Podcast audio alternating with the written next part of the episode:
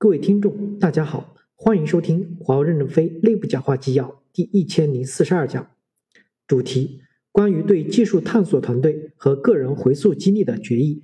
本文刊发于二零二一年二月三日。正文部分一，只有有科学的历史观，才会有科学的发展观。不忘记英雄，才能更好的激发更多的英雄奋战。鉴于技术探索的长期性、不确定性等特点，需要建立当期激励和回溯激励相结合的机制，以更好的牵引从事技术探索的团队和个人直面挑战、坚韧不拔、持续贡献，落实公司不让雷锋吃亏的激励导向。二、回溯激励主要面向以下技术探索场景的团队和个人。二点一。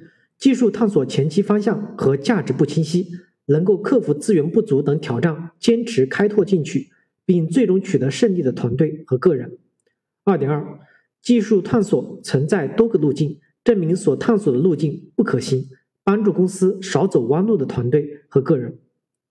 三，回溯阶段的个人绩效结果可以修改并作为该时段的最终绩效。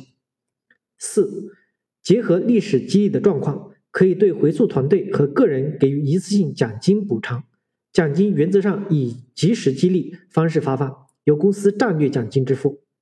五，对共性突出的个人，可以先做人岗晋升和任职晋升，并同步调整薪酬待遇。